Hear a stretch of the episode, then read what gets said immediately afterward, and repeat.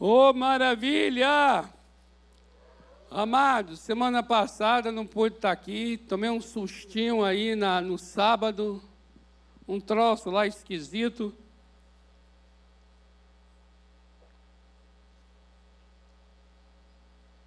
Tem hora que esses troços esquisitos acontecem, mas sempre debaixo da mão cuidador, cuidadosa e misericordiosa do Senhor. Obrigado pelas orações de vocês. Creio que é livramento de Deus mesmo. O Senhor é o nosso socorro em todo o tempo. Amém? E nós louvamos a Deus mesmo pela sua presença. Vou dizer uma coisa a vocês.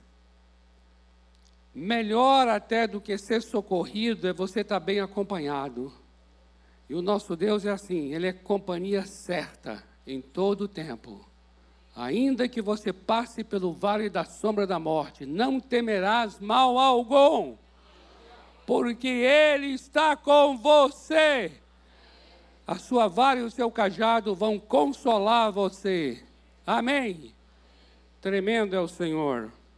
Queridos, nós estamos dentro de um tema, como vocês já sabem, sobre uma igreja avivada, uma igreja renovada e temos compartilhado algumas marcas dessa igreja. E hoje a marca é de uma igreja que adora, uma igreja que é uma igreja renovada, uma igreja avivada. É uma igreja que adora a Deus. Amém? Mas eu não me esqueci de outra coisa que eu acertei com vocês aqui, que é o seguinte: toda ceia do Senhor, nós estaremos trazendo uma palavra que diz respeito diretamente a essa obra da cruz. Diretamente ligado ao que Jesus fez na cruz do Calvário. E que nós chamamos aqui de paradoxos da redenção. Quem lembra aí dos paradoxos da redenção? E o primeiro que nós compartilhamos foi sobre a cruz de Cristo é um lugar de paradoxos. A cruz de Cristo é um lugar de aparente contradição, mas não é contradição. São verdades que elas têm um, uma aparente contradição, mas, no entanto, elas revelam o que dá sentido à vida. E a primeira que nós compartilhamos aqui foi sobre o poder que há na fraqueza. Quando estamos fracos é que somos fortes. Isso é paradoxal, concorda? Isso é bem paradoxal. O poder da fraqueza. E a cruz de Cristo é o poder da fraqueza. No nosso segundo momento, nós compartilhamos sobre a grandeza das coisas humildes, a grandeza da humildade, a grandeza do ínfimo, a grandeza das coisas pequenas, a grandeza da humildade. E é exatamente isso que é a cruz de Cristo. E hoje, numa expressão de adoração, porque não estamos saindo do nosso, do nosso norte de uma igreja adoradora, eu gostaria de trazer a vocês uma das coisas que eu considero mais profundas que a cruz do Calvário veio nos ensinar e um modo de vida absolutamente radical do Senhor Jesus Cristo. E que está justamente no conceito da palavra adoração, tanto na língua hebraica, ristahavá, quanto na língua grega, proskinel. Essas duas palavras, tanto no hebraico quanto no grego, significam a mesma coisa, que é prostrar-se. Entende? Prostração. Sabe a prostração? A prostração. Essas duas palavras, lá no Antigo Testamento e no Novo, significam a mesma coisa. Adorar, segundo a Bíblia, é prostrar. É curvar. E quando você está prostrado, você está curvado, você faz isso diante daquele que é reconhecendo a autoridade de alguém, porque você só se prostra diante de alguém que seja soberano, mas também é sujeitando-se à vontade deste alguém. Prostração é reconhecimento de autoridade, prostração é sujeição à vontade.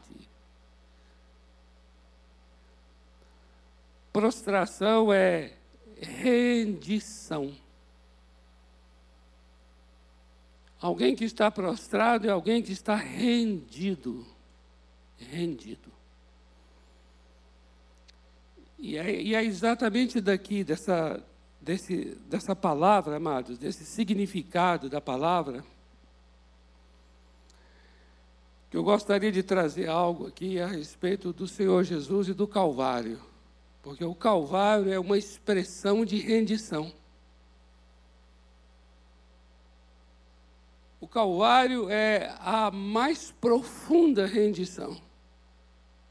Por quê? Porque eu vou dizer uma coisa a vocês aqui. Quando Jesus estava no jardim do Getsemane, antes de chegar, antes de chegar o, a cruz, ele experimentou ali a cruz. Porque a cruz, exatamente, a cruz física, a cruz do corpo, ele experimentou no Gólgota. Mas antes de ir ao Gólgota e apresentar seu corpo, ele de fato vivenciou a cruz no jardim do Getsemane. E a palavra Getsemane, Getsemane é uma palavra extremamente intencional. Porque Getsemane significa lugar da prensa.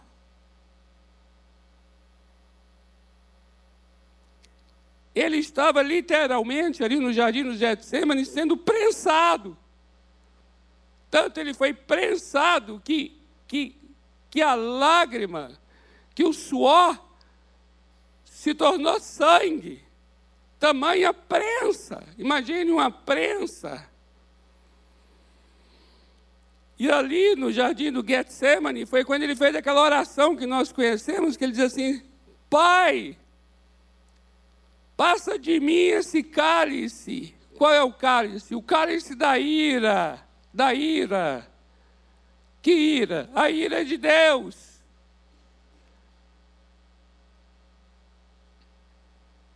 Imagine a maldade humana no seu estado mais perverso. Dá uma ira mesmo. Agora imagina Deus vendo coisas que nós nem temos ideia do que a perversidade é capaz. Essa ira de Deus é o cálice da ira que os profetas anunciaram. E Jesus ele ia tomar o cálice da ira de Deus, ou seja, a ira de Deus sobre a minha vida e sobre a sua veio sobre Jesus. E ele então ora dizendo: Pai, passa de mim esse cálice. Mas naquela hora ele se prostra.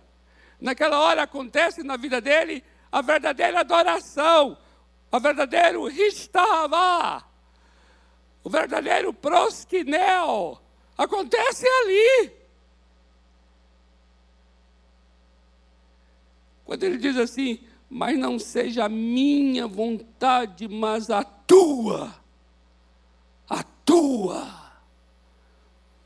Ali acontece uma rendição, ali acontece uma prostração, ali acontece uma verdadeira adoração, porque ele está se rendendo a essa vontade de Deus.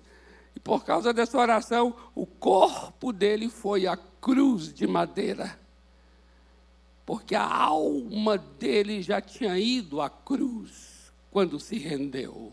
Compreende?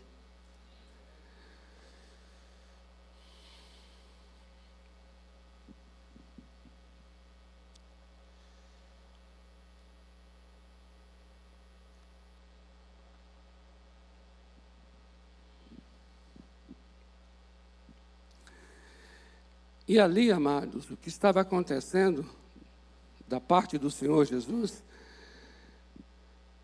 e é o que nós aprendemos com a cruz do Calvário, é uma profunda entrega. Eu gostaria muito que você guardasse essa palavra. Entrega. O que estava acontecendo era isso. A vida dele estava sendo entregue. Entregue. E aqui, e aqui eu gostaria que você anotasse no, no mais profundo da sua alma o paradoxo. Anota no mais profundo da sua alma o paradoxo agora. Eu só possuo aquilo que eu consagro.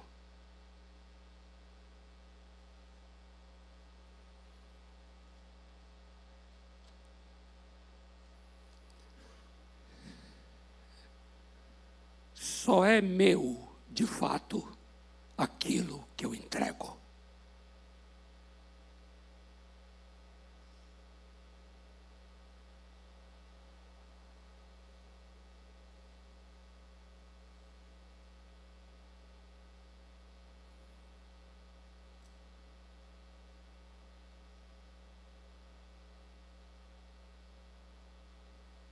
Eu vou dar um tempo para você. Deixa isso chegar no seu coração.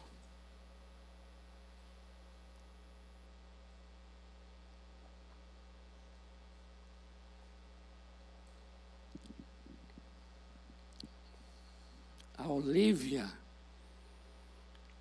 a Heloísa,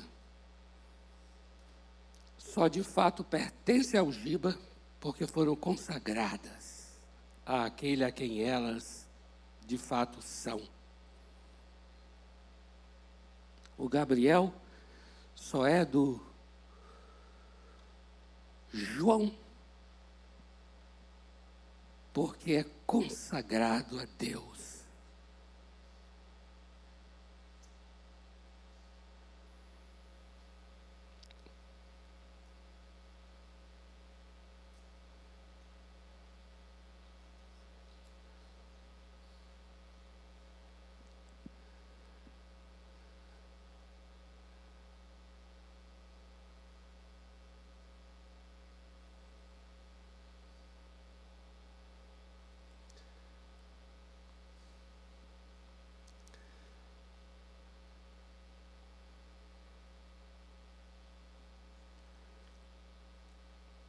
O Calvário é uma manifestação da mais profunda entrega. Por isso, eu ouso dizer que ali está a maior expressão de adoração, porque ali é uma rendição profunda.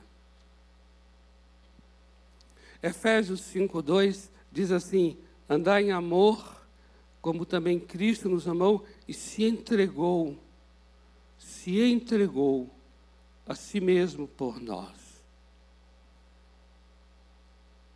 Em 1 Timóteo 2,6 diz assim: o qual a si mesmo se deu. Isso é tremendo. A cruz é a manifestação de uma pessoa que, que se se entregou, que se deu, escolheu, decidiu se entregar.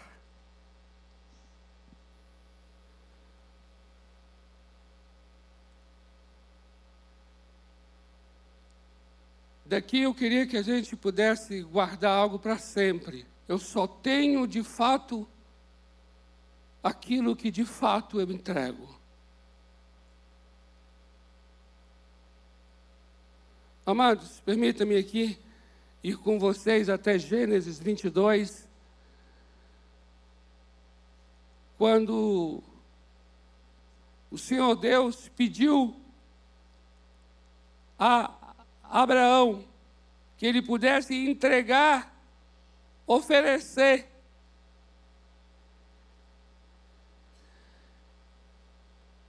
o seu filho. Veja como é que é interessante. O filho é de Abraão. Mas a experiência que esse homem vai ter vai ser a experiência mais profunda de possessão. De possessão no sentido assim, o filho é de Abraão. Já é de Abraão, Isaac. Mas de, de, de fato será filho de De fato, Isaac será filho de Abraão quando Abraão passar pela experiência de entregá-lo. Você compreende isso? A gente não compreende isso.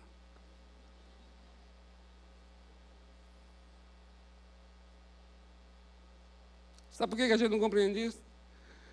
Vou dizer uma coisa básica, porque a gente não compreende essas coisas. Sabe por quê? É porque a gente acha, desde que nasceu, que a vida pertence a nós.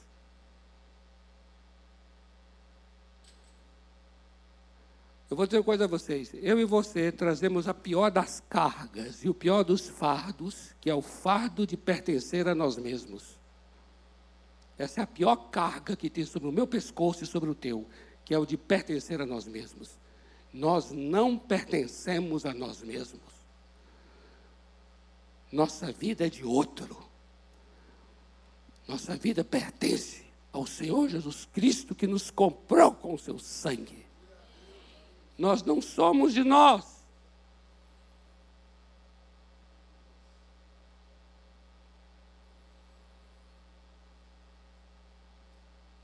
Queridos, quando entregamos o que de fato é nosso, é que existe perda. Mas quando entregamos aquilo que já pertence a Deus, isso é ganho.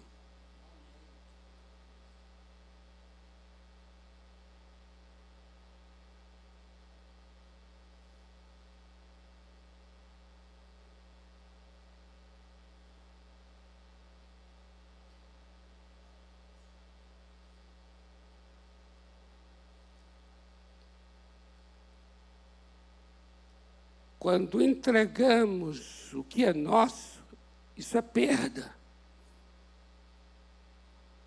Mas quando entregamos aquilo que já é de Deus, para nós isso será ganho.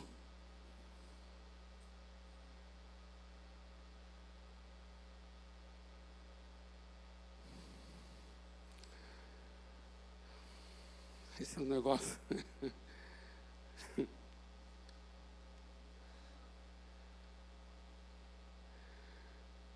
Exatamente por isso que eu admiro muito o apóstolo Paulo. O apóstolo Paulo era uma pessoa que já sabia logo desde o início que a vida dele não era dele.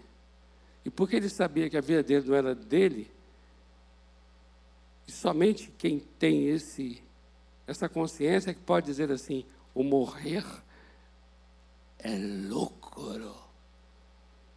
A gente só chama de morte, a gente só chama de. A gente trata a morte como perda. Só trata a morte como perda a pessoa a quem a vida pertence a ela mesma. Mas só trata a morte como lucro aquele que sabe que a vida dela pertence a Deus e não a ela. Mas isso aqui não vai ser em um minuto que vai ser resolvido, não, viu?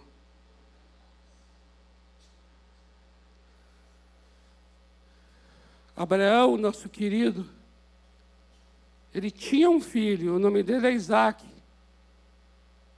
Por ter nascido dele, é claro que pertence a ele, mas de fato, de fato, Isaac só seria dele depois que passasse pela experiência da entrega. E veja, e veja só o que vai acontecer aqui. Em Gênesis 22, versículo 2, diz assim: Toma teu filho, teu único filho, Isaac, a quem amas, vai-te até a terra de Moriá e oferece-o. Veja, oferece-o. É teu filho, eu sei que é teu, mas oferece-o. Abraão não sabia. Sabe o que ele não sabia? Ele não sabia que ele iria passar pela maior experiência de ter de fato o filho. E a experiência de ter, de fato, o filho só viria quando Abraão passasse pela experiência de entregar o filho. Você está compreendendo isso, amados? Ah, a gente não compreende isso não. Ah, como nós somos pobres de alma. A gente é pobre de alma. A gente é pobre de evangelho. A gente é pobre de cruz. Sabia, amados? Todos nós. Meu amado, olha, eu tenho visto quanto minha mentalidade, meu sentimento é medíocre. Medíocre. É feito só para essa terrinha. Essa terrinha.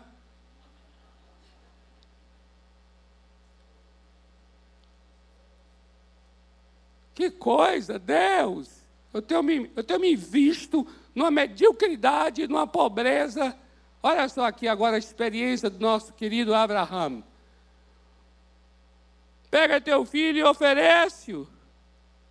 Aí sabe o que diz aqui no verso 5? Diz assim: Então Abraão disse ao seu servo: Espera aqui, eu e o rapaz iremos até lá. E havendo adorado, adorado.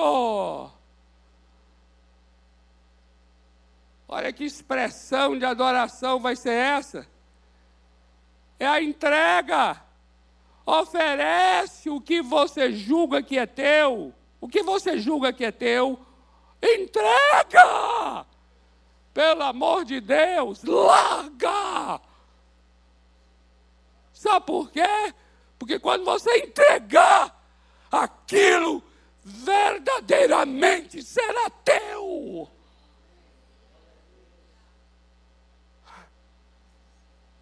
Adoração. E voltaremos. Olha o que Abraão falou. Nós iremos lá, vamos adorar e voltaremos. Aí ele foi. Chegou lá, ele pegou o cutelo, a faca, né? E ele ia mesmo matar o menino. E aí veio uma voz do céu falou: Não, não faça isso, Abraão. E na hora, mostrou para Abraão um cordeiro que estava lá e falou: Mate o cordeiro no lugar do menino. Aí eu vou para onde agora? Eu vou agora para Hebreus. Eu vou para Hebreus. No capítulo 11, versículo 17 a 19, diz assim: pela fé, Abraão, quando foi provado, ofereceu Isaac, estava mesmo, olha só, Abraão estava mesmo para sacrificar o seu unigênito, aquele que acolheu alegremente as promessas, a quem se tinha dito, veja, Isaac recebeu uma promessa, amados. Qual era a promessa? que em Isaac será chamada, Abraão, a tua descendência. Veja. E Abraão creu. Abraão foi sacrificar esse menino, mesmo sabendo que sobre esse menino tinha uma promessa a promessa de que através desse menino viria uma grande descendência. Abraão falou assim: Eu vou entregá-lo mesmo que tenha uma promessa dizendo que ele vai dele virar uma multidão, mesmo assim eu vou oferecê-lo a Deus. E se o menino morrer? Se o menino morrer, olha o que diz o texto aqui. Ele considerou que Deus era poderoso até para ressuscitá-lo. E agora veja o que vai acontecer no restante do versículo. De onde, de onde, de onde, de onde, de onde? De onde? Sabe de onde? Da morte. Figuradamente. O recobrou. O recobrou quer dizer, sabe o quê? Trouxe de volta. Tomou de volta. O que aconteceu? O que aconteceu é que Abraão teve seu filho de volta para ser filho agora de fato dele. É isso que quer dizer aqui. Por quê? Porque só é filho de fato, só é propriedade de fato de Abraão aquele que é consagrado, aquele que foi entregue.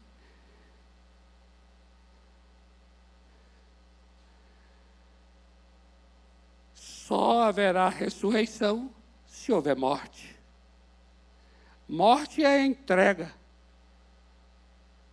E quando vem Isaac de sobre o altar, aqui em Hebreu está dizendo que é como se Abraão o tivesse tomado de volta dentre os próprios mortos. E agora? Agora veja o que vai acontecer. Aí eu volto para Gênesis 22. Lá no versículo 16 e 17, diz assim: Jurei por mim mesmo, diz o Senhor, porque você fez isso. É o, o Senhor falando para Abraão: porque você fez isso, você não me negou teu filho, antes o entregou pois eu deveras, deveras, deveras é bom. Por que é bom? Porque ele está dizendo assim: eu já disse que te, que te abençoaria, eu já disse que dele viria uma descendência, pois agora eu estou dizendo, porque você me entregou teu filho, pois eu vou dizer agora, pois verdadeiramente eu vou te abençoar, e verdadeiramente desse menino virá uma multidão que será como a areia do mar e como as estrelas do céu. Você sabe o que isso quer dizer? Uhul! Ô oh, glória! É, co é como se tivesse Deus dizendo assim: Ele era teu filho, pois agora verdadeiramente Ele é teu filho mesmo. E se eu já disse que ele era teu filho e dele viria uma descendência, pois agora verdadeiramente dele virá uma descendência. Ou seja, por quê? Porque você não me negou.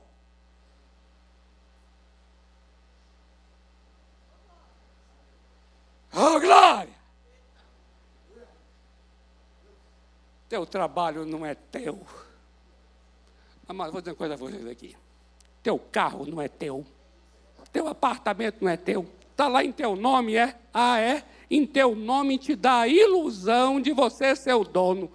Sai dessa ilusão. Não é teu. Sabe por quê? Porque nem tua vida é tua. Amados, se a minha vida não é minha, o que dirá do que possuo?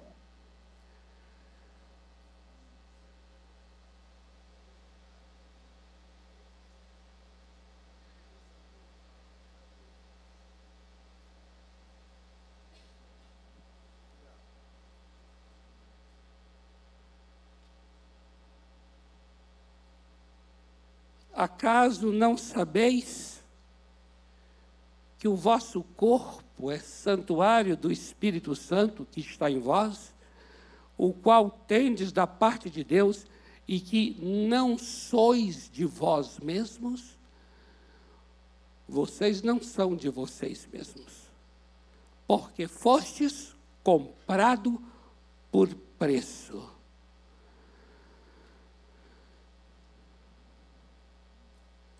Amém?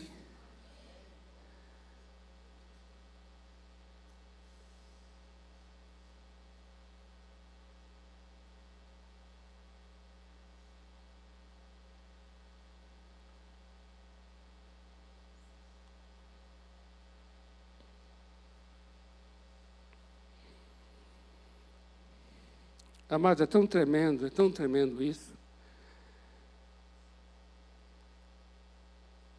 Isso é tão revolucionário, isso é tão radical.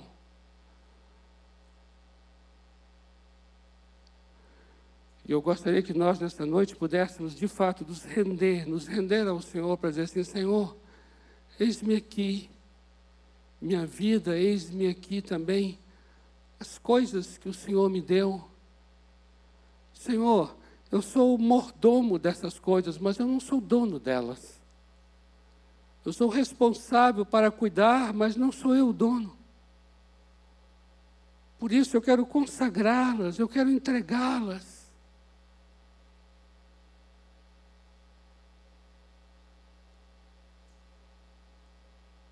Amados, um dos princípios mais tremendos que as Escrituras trazem diz respeito a, a, a isso de você ser uma pessoa que generosa, ser uma pessoa que dê, entende? Ser uma pessoa que não, que não tenha que não tenha as coisas como sendo para você, mas tendo as coisas para poder você abençoar pessoas.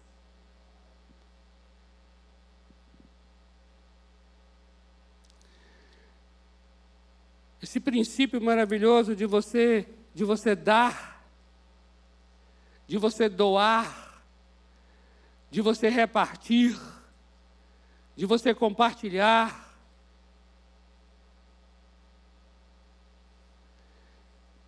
O que é esse princípio? Esse princípio é, é, nos mostrando assim: isso não é seu. Lembra daquela oração de Davi lá, lá no primeiro livro das crônicas, lá no, no, no capítulo 29, lá no, quando Davi vai agradecer a Deus, porque o povo foi tão voluntário, o povo trouxe tantas ofertas, o povo trouxe tanta prata, tanto ouro. Aí Davi vai agradecer a Deus por tamanha generosidade das pessoas. Aí Davi diz assim: Tu és Deus. Ele começa adorando. Eu imagino que Davi talvez estava tão ali Estamos ali encantados de ver tanta gente trazendo tanta coisa assim, colocando no altar tantos bens, tanta coisa, tanto ouro, tanta prata, tanto alimento, tanta coisa, que Davi ficou tão maravilhado. E aí ele se volta para Deus para agradecer, para louvar. E aí Davi começa a situar as coisas, ele começa a dizer assim: Tu és o Deus é de ti que vem o ouro, é de ti que vem a prata, é de ti que vem o tesouro, é de ti que vem todo o bem. Eu imagino que ele começa a sair da, da, da, da imagem que ele está vendo das pessoas trazendo, e ele começa a entender que aquelas pessoas estão fazendo o que estão fazendo, não é porque as pessoas são a fonte daquele bem, não. Aí Davi volta para Deus e começa a falar: Tu és a ti a ti pertence o dar, a ti pertence o, o, o tirar, a ti pertence o domínio. Tu és a fonte de todo tesouro, de toda prata, de todo ouro. Ele começa a adorar a Deus, aí ele volta e diz assim: Quem somos nós para te dar alguma coisa? Na verdade, o que estamos te dando vem mesmo, é das tuas próprias mãos.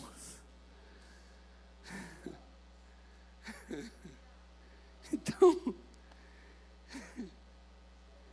então quem é mesmo que possui?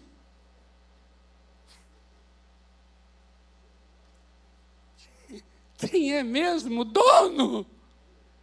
Se eu estou te dando o que vem das tuas mãos, eu pergunto: quem é? Quem é que de fato possui? Quem é que tem propriedade? Quem é verdadeiramente o dono?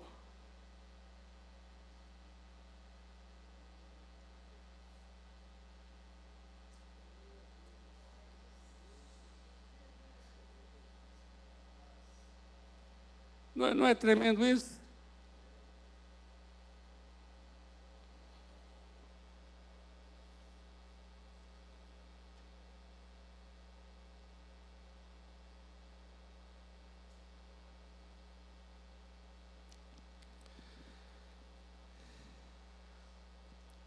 Aqui em 1 de João, capítulo 3, versículos 16 e 17, diz assim: Nisto conhecemos o amor Cristo, Ele deu. Olha aí.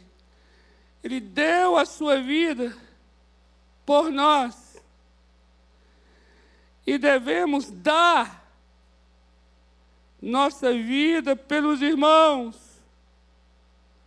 Aí ele prossegue de uma maneira bem prática e simples. Preste atenção, olha de maneira mais prática e simples. Olha só aqui, ó. Ele prossegue dizendo assim: Ora, aquele que possuir, olha aqui, olha aqui, a ideia do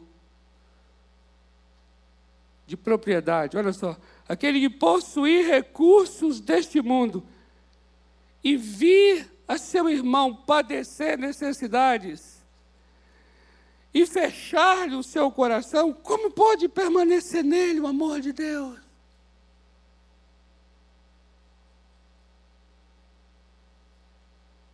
O que isso quer dizer? Isso quer dizer de maneira bem simples, de prática. Se, se, eu, não, se eu não dou, então eu não, eu não entendi a cruz.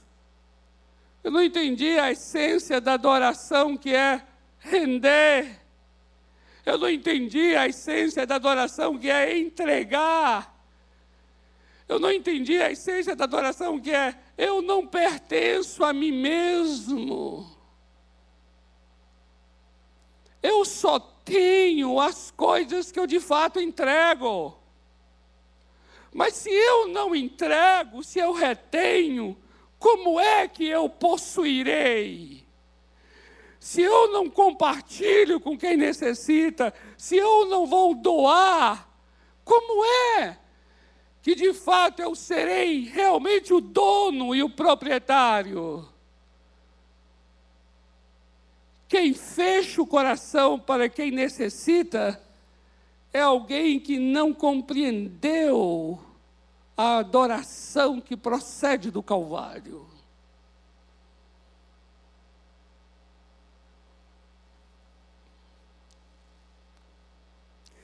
Eu gosto muito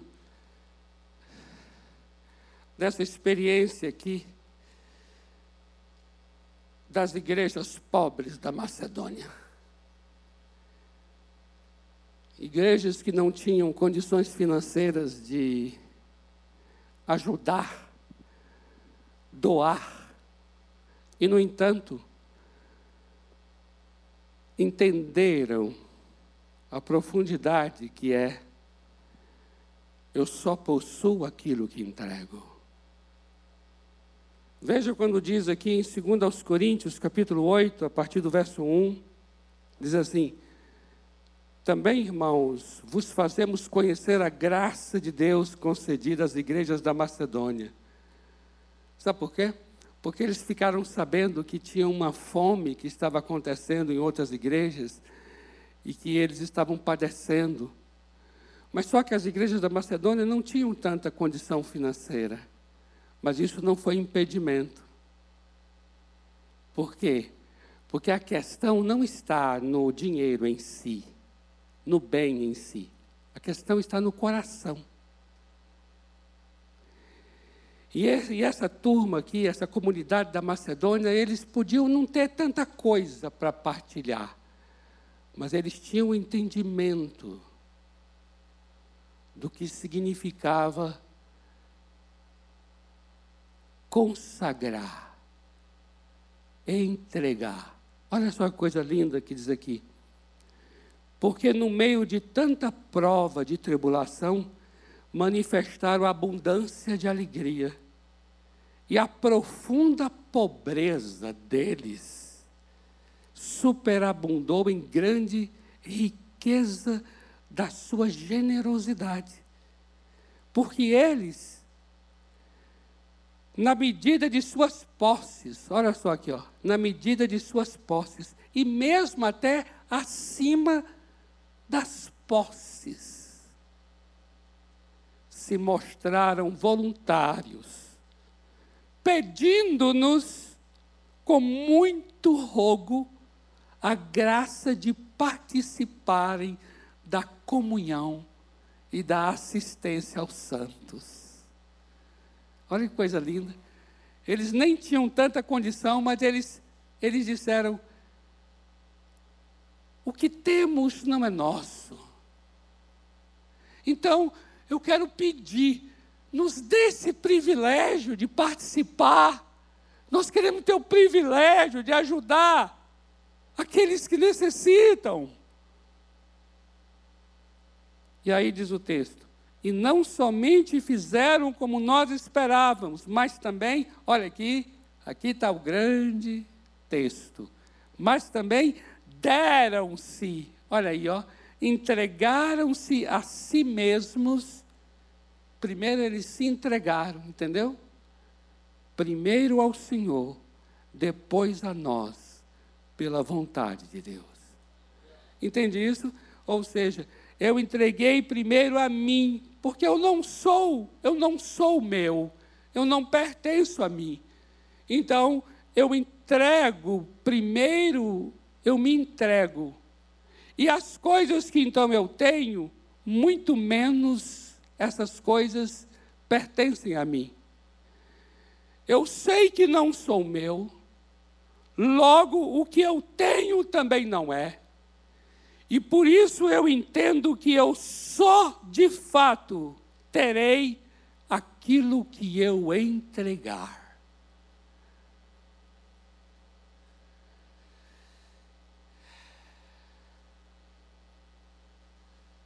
Vamos orar?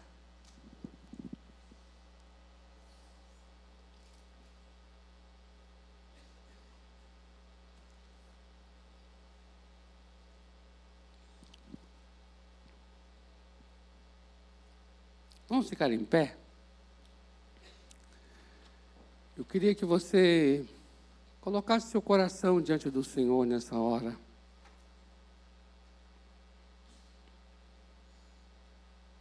Lembrasse agora da cruz, porque hoje nós tivemos a ceia, e a ceia é um memorial. E o que é memorial? É lembra, lembra. Memorial é é para lembrar. É para chegar e falar assim: eu vou me recordar agora, eu vou lembrar agora do que aconteceu ali. E o que aconteceu ali é: meu corpo foi partido, meu sangue derramado, eu me entreguei por você. E o Senhor, da mesma forma, está me pedindo: que eu também me entregue em favor dos outros.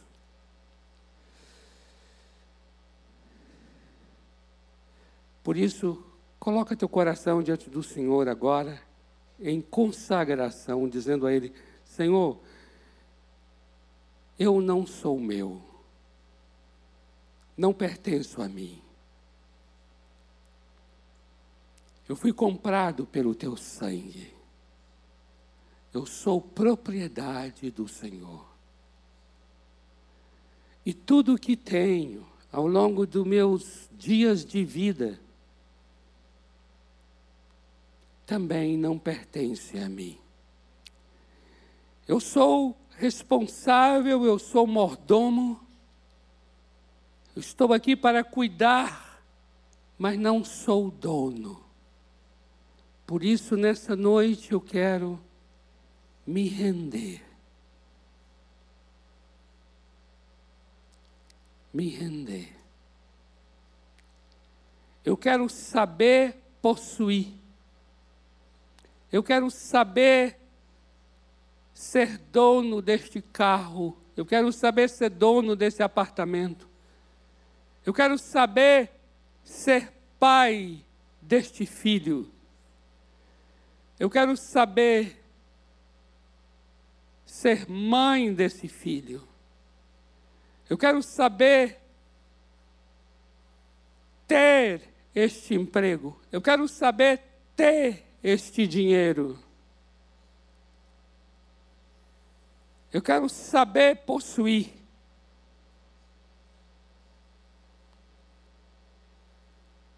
Quanta dor, quanto estresse, quanta preocupação, quanta fadiga em minha alma, justamente porque eu não tenho sabido possuir, não tenho sabido ser proprietário.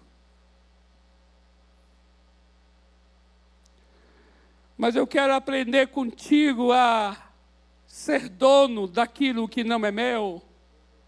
Ei, aleluia.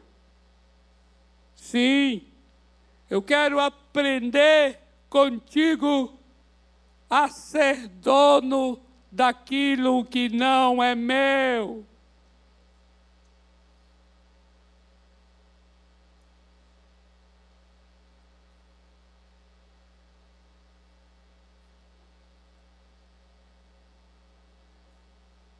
Ensina-me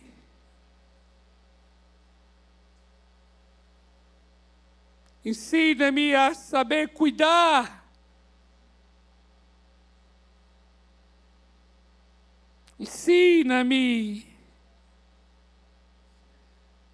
a ser responsável. Eu não quero que nada destas coisas possuam minha vida. Eu não quero servir a Mamon, o Deus das riquezas. Eu não quero ter um coração avarento, dominado.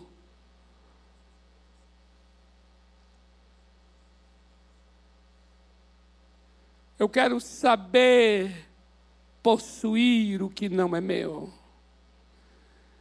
Eu quero saber ter tesouros nos céus, onde a traça não corrói, onde o ladrão não rouba, onde a ferrugem não destrói.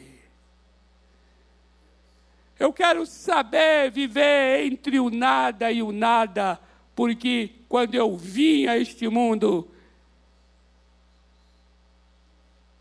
eu não trouxe nada. E quando eu sair dele, também não levarei nada. Eu quero ter a sabedoria para viver entre o nada do começo e o nada do fim.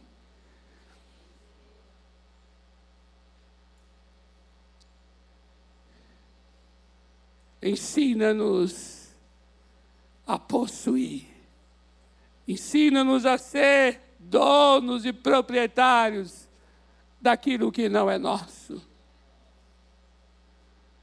Queremos andar pelo caminho da entrega, pelo caminho da renúncia, pelo caminho da consagração. Ajuda-nos em nome do Senhor Jesus Cristo. Amém. Amém. E amém. Aleluia! Aleluia! Glória a Deus! Amém, amados? Passamos aí um pouco do horário, mas vocês já aprenderam a nos perdoar, não já? Senhor abençoe você maravilhosamente te dê uma semana, uma semana de homem e mulher livre. Amém? Sem o fardo de pertencer a você mesmo. Sua vida pertence ao Senhor Deus. E eu oro para que você viva essa semana segundo os princípios dele, em nome de Jesus. Amém.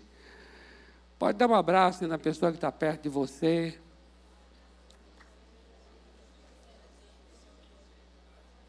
Até domingo que vem, se Deus quiser. Em nome de Jesus.